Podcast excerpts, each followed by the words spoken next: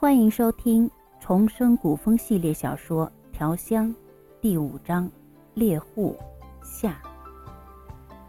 山村里只有十几户人家，新鲜事儿传得快。穆晚秋刚撂下饭碗，马勇家的东屋里就挤满了人。因为是罪臣之女，穆晚秋用头发遮了半边脸，微低着头。跟着马勇媳妇儿给大家见礼，众人只以为他是害羞，拉了他问长问短。我姓白，叫白秋，和家人去平城走亲戚，被黑熊冲散了。穆晚秋又把白天和马勇说的话重复了一遍又一遍，不敢说出真实姓名，他取了木字的偏旁，白字作姓。马柱儿在厨房折树枝烧水，听着东屋里的邻居们啧啧的赞叹声，他也嘿嘿的笑。马勇家是三间大木克楞房子，进门就是厨房，东西两屋。马勇媳妇儿收了西屋炕上的一条暗绿色的大花棉布褥子，换了条半截薄褥子。家里不常来人。也没多余的被褥，阿秋先将就一晚，赶明儿让你叔把院子里那堆柴火卖了，再置办一条。马勇媳妇儿边说边抱了大花棉布褥子朝东屋走去，嘴里冲马柱喊：“柱子，今晚就睡东屋吧，西屋给你阿秋妹妹住。”正从灶房撤火的柱子见了，几脚抿了柴头的火星。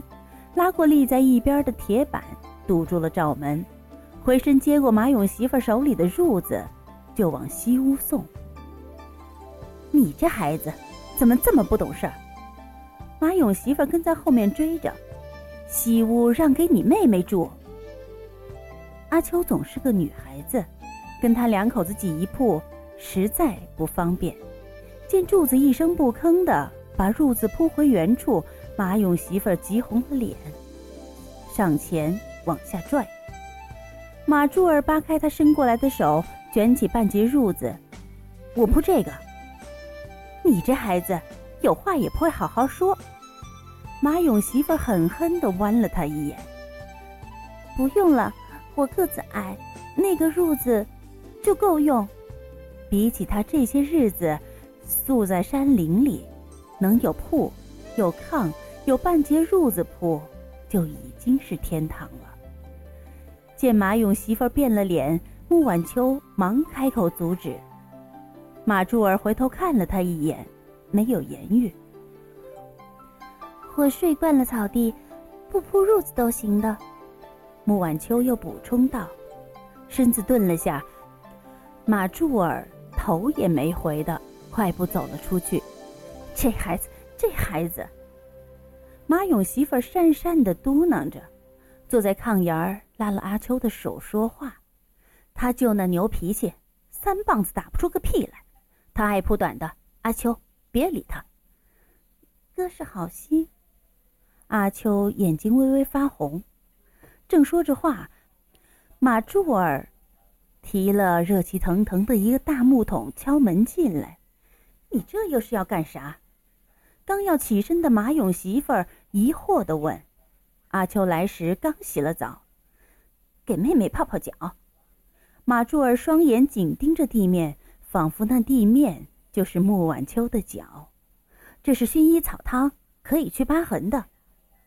泡脚，马勇媳妇儿一怔，回头看穆晚秋的脚。阿秋的脚怎么了？穆晚秋迅速地把脚藏到褥子底下。你先出去。见他不肯拿出脚，马勇媳妇回头让柱子出去，一把捞过他的脚。哎呀，这孩子怎么伤成这样？柱子的裤子你穿着长，遮盖着了。说了一晚上的话，我竟没发现。看着穆晚秋白嫩嫩的一双脚底，满是燎泡和口子。连着小腿肚子也一道一道青撩撩、红森森的，划出了不少口子。马勇媳妇啧啧的叫起来：“这孩子，哎，可受了罪了，回了头冲门外喊：“他爹，你去村头李麻子家看看有没有伤药，买点回来。”李麻子是这十几户人家的山村里唯一的大夫，是被黑熊追的时候跑丢了一只鞋，被树枝挂的，不疼婶儿。细心的人一看就会发现，这些疗泡绝不是一天磨起来的。想起他是个逃犯，穆晚秋不敢让人知道。他一直小心着，不想竟被看似傻乎乎的柱子发现了。都快半夜了，您别让叔去了。脚伤成这样，哪能不疼？马勇媳妇儿硬拽了穆晚秋的脚，泡在薰衣草汤里，就让你叔去，你别管。不疼，真的。见马勇媳妇儿瞪过来，穆晚秋紧紧的抿上了嘴。相较于前世，这个的确不算什么。前世被卖进妓院。因为不同意接客，他没少吃苦。春香楼的妈妈就曾把他扒光了，扔到滚烫的铁板上烙，脚一沾上就是一层燎泡。抬起这只脚，那只脚就又被烫。他不停地跳啊跳，直到坚持不了，告了饶，才被放出来。一双脚底已经被烧烂了。那股钻心的痛，多少年以后。每每想起，还是不寒而栗。现在，不过几个燎泡罢了。最主要的，他虽然贫穷，却有一个清白的身份。前世却是被入了贱籍的，虽然进医狱时，却是笑骂由人，半分由不得自己。纵使后来赎了身，从了良，为他守身如玉，仍然摆脱不了。青楼之妓的贱名，跟随他多年，甚至连个名分都没有。奸相之名，青楼之妓也配？想起他那无情的话，一股滔天的恨意涌上心头。穆晚秋紧紧的咬着牙，不让涌到眼底的眼泪掉下来。这一世。无论多苦，他一定要活得像个人样。马勇媳妇在油灯下改衣服，马勇翻了个身，瞧瞧外面的天色。柱子他娘，睡吧，就快改好了。马勇媳妇儿用针蹭蹭头发，阿秋的衣服都烂了，柱子的衣服又太大了，他都穿着拖到地上了。马勇翻了个身，睡不着，索性趴在枕头上，摩挲着，拿起凳子上的旱烟袋和烟杆儿，添了满满的一下子烟叶，就着油灯点着，吧嗒吧嗒的吸了起来。他爹，马勇媳妇儿看了眼睡得香甜的柱子，这丫头长得挺俊的，我看柱子也喜欢的紧，要不？就留下来，将来给咱柱子当媳妇儿。可不敢那么想，吐了一口烟雾，马勇弯了腰，在炕沿下磕烟灰。我瞧着那娃儿，那手细嫩细嫩的，走路动作都透着股贵气儿，一看呐，就不是咱们这种寒门小户能养得出来的。又塞了满满一下子烟叶。柱子他娘，他可不是咱们柱子能配得上的，我们就好好养着，将来好给人家送回去才是正经儿。想起穆晚秋饿成那个样子，也没像柱子那么狼吞虎咽，吃饭的动作依然优雅娴静。马勇媳妇儿就叹了口气，低了头缝衣服。满屋里就听见马勇吧嗒吧嗒的抽烟声，不一会儿，空气中就飘满了烟雾。马勇媳妇放下手里的活，挪到炕边，伸手拽开了门，又把另一扇窗也打开，回手又拿起针线，想起什么，他突然抬头说：“他爹，我看这丫头可不像是才和家人失散的。”怎么说？马勇回过头，眯着眼看着他。柱子啊，看他走路不敢用力，猜他是脚磨起了泡，就煮了汤药让他泡着。马勇媳妇儿停下手里的活，看着马勇。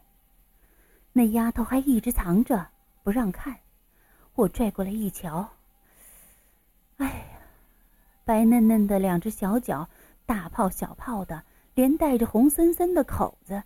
一个脚底板都快烂了，我看着都揪心。声音顿了顿，我瞧着呀，有些燎泡已经结了痂，想也不是一天两天留下的。唉，也是个苦命的娃。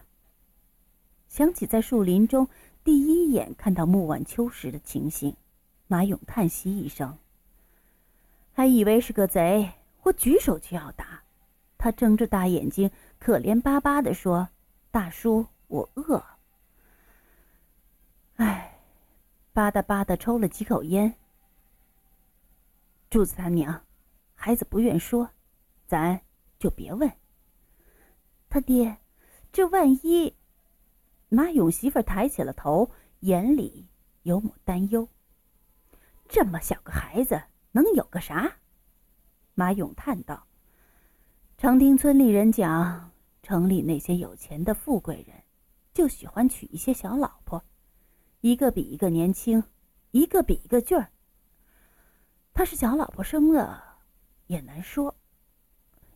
也是，马勇媳妇恍然醒悟，指不定是被他后娘赶出来的。那丫头，别看她细细小小的，可是真要强，性子也倔。我用针给她挑燎泡。疼得直咬牙，那眼泪啊就在眼圈里打转，他硬是不让掉下来，也不吭一声。我看着都揪心呐，他还一个劲儿的安慰我：“婶儿，你使劲挑就是了，我不疼。”哎，马勇媳妇儿咂巴咂巴嘴儿，这哪儿像个十三岁的女娃？我看呐。倒像是经了大风大浪的人呢，也是个没娘疼的娃。马勇狠狠的抽了口烟袋，他娘，咱可别那么狠心，也不差他那口饭。这丫头不提走，咱就别往外撵。弯腰在炕沿敲了敲烟袋，把烟嘴伸到烟袋里装满烟叶，想了想，又拿出来。在烟袋上用细绳将烟杆和烟袋缠到一处，放到凳子上。他娘，睡吧。又道：“看着他那手白嫩白嫩的，也不是个会干活的，咱就当亲闺女养着。您可别硬逼着人干活。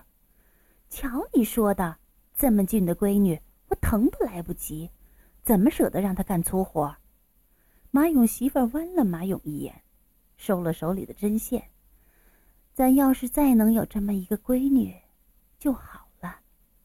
马勇看了他一眼，转过身，背对着他，呼呼的睡了。感谢您的收听，第五章播讲完毕，欢迎继续收听第六章麝香上。